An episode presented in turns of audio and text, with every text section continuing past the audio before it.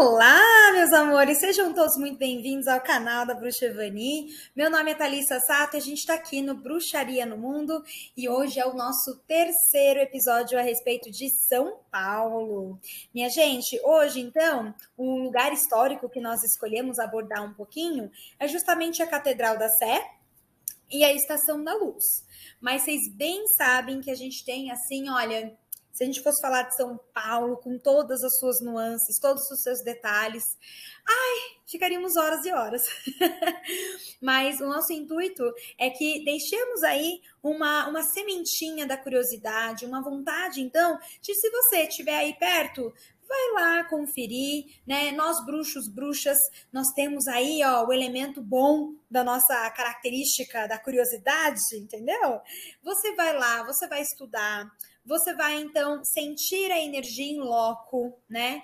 Para realmente você ter também a sua perspectiva, as suas sensações, tá certo? Vamos começar então, meus amores, com a Catedral da Sé. Gente, Catedral da Sé, é, ela tem uma arquitetura gótica, né? E eu queria muito que vocês observassem no slide as características, então, que a arquitetura gótica ela carrega, né? Vejam que existem muitos vitrais, portanto, internamente a igreja é super iluminada. Veja que existem vários arcos, vocês vão ver que toda a parte, né, a arquitetura toda, ela é toda vertical, tá? E ela vem de uma época é, dos feudos, né? Ali do, entre o século V e o século XV, a arquitetura gótica ela vai estar representada numa, num período onde a igreja católica ela é super né, predominante, ela tá bem forte, né? Então, a Idade Média, ela é marcada, inclusive, também, você que estuda na bruxaria, a partir da Inquisição, né? Ela tem aí a sua, a, a sua maior né, influência.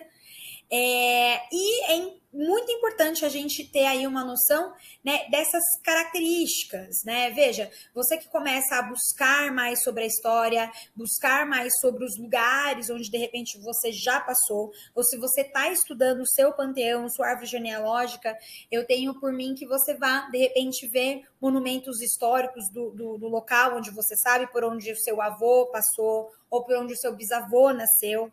E vai ser importante você entendendo ali, opa, peguei uma igreja que principal da região que tem é, característica gótica. E aí você começa a destrinchar a sua pesquisa em cima também, sempre das artes. Fica a dica para vocês, tá? Nesse segundo slide, eu coloquei aqui algumas características para você já ficar atento quando eu falo arquitetura gótica, tá? Comentei um pouco sobre os arcos, nós temos aí as arcadas, as abóbadas de cruzaria, você vai ter os vitrais, né? Esses vitrais, principalmente esses aí, então, internos à Catedral é, da Sé, foi uh, doada por um italiano. Inclusive, gente, várias várias peças de dentro da, da catedral é, são todas da Itália. Inclusive o órgão, que é o órgão maior que tem na América do Sul. Só que olha só, minha gente, vocês acreditam que não está funcionando o órgão? Parece que ele foi é, é parou de funcionar ali em 1980 e até hoje não foi feito nenhuma é, nenhum conserto é, eles dizem que não teve dinheiro. Ou não, né? uh, continuando as características né, da arquitetura gótica, a rosácea, e ó, aquela que a gente sempre vê, né? Vocês lembram lá de Notre Dame? Vai ter as gárgulas, né? Gente, gárgula, a gente sempre vai fazer assim uma, um paralelo é, da figura que guarda, da figura que protege, tá?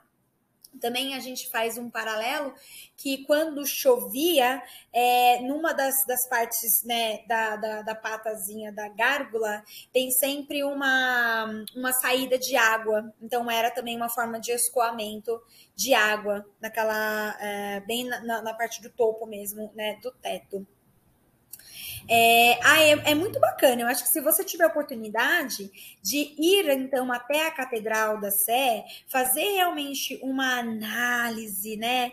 Observar, é, arco a arco, né? Se você puder, entra então na catedral. Você vai observar então que Uh, existe, né, numa das partes do altar, tem uma parte onde tem uma pedra verde, bem no centro do altar.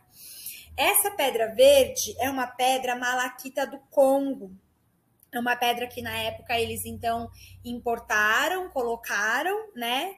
É, e ai, essas histórias, né, minha gente? É, nosso Brasil ele realmente tem uma tem, tem várias partes do mundo inteiro.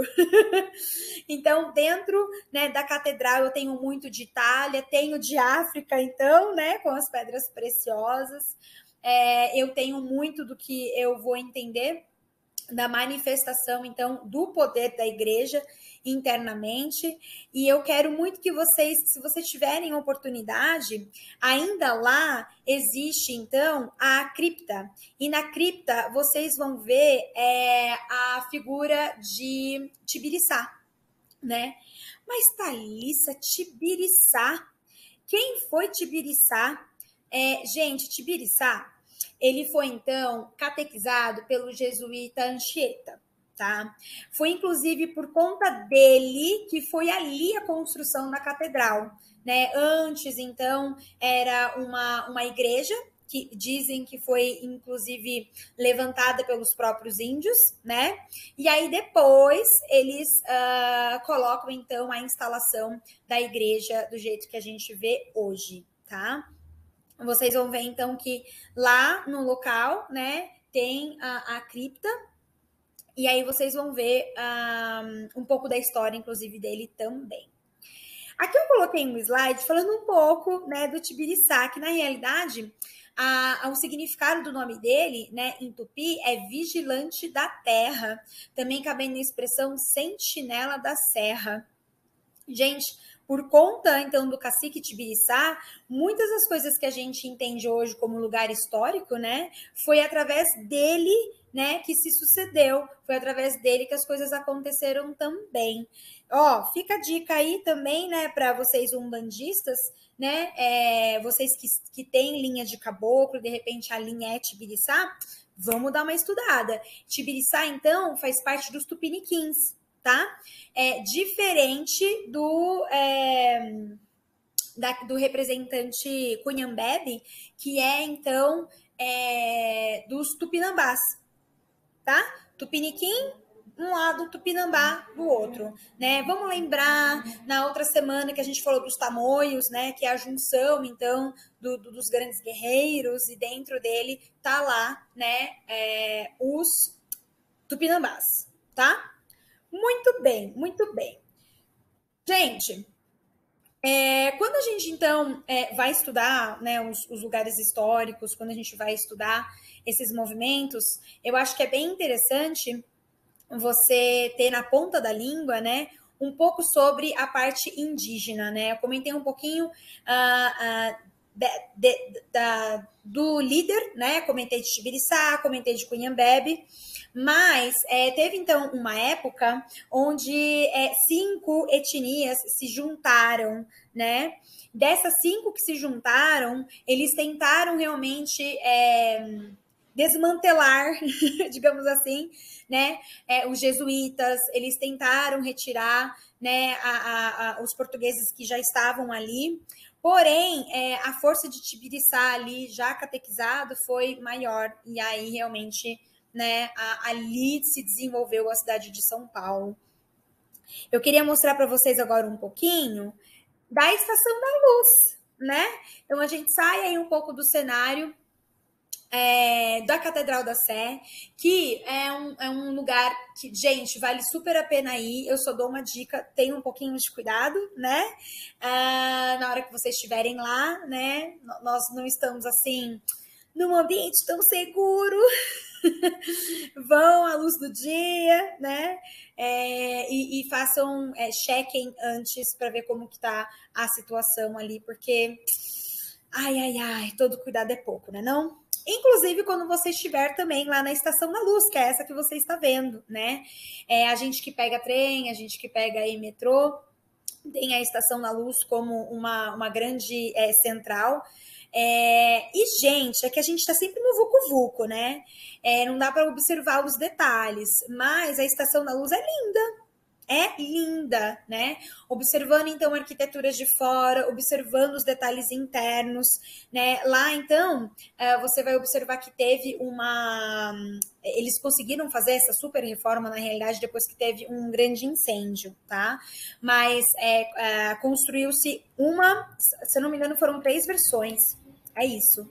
Foi inaugurado em 1865 passou por três versões, né? A primeira era mais simples. Lembrando, minha gente, que é, a estação ela foi super importante para fazer a passagem e o envio do café, né?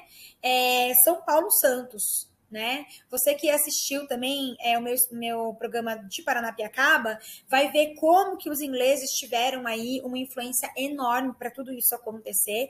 Inclusive, é, essa estação ela veio é, já prontinha, digamos assim, né, da Inglaterra, e eles fizeram a instalação aí, então a gente tem bastante influência, influência inglesa nesse sentido, tá?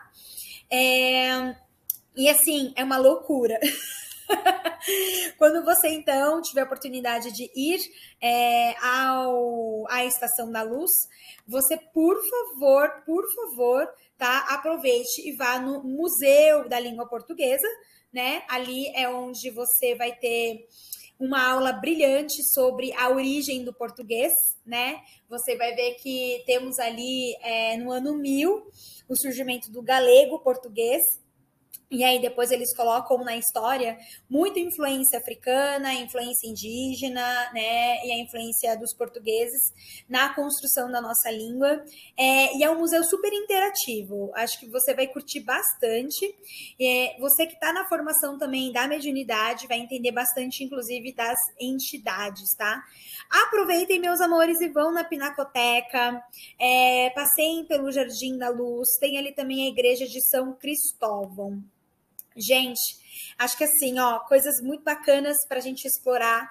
É, e o mais legal é você ter a oportunidade de ir em loco para poder ver realmente como que funciona essa parte energética.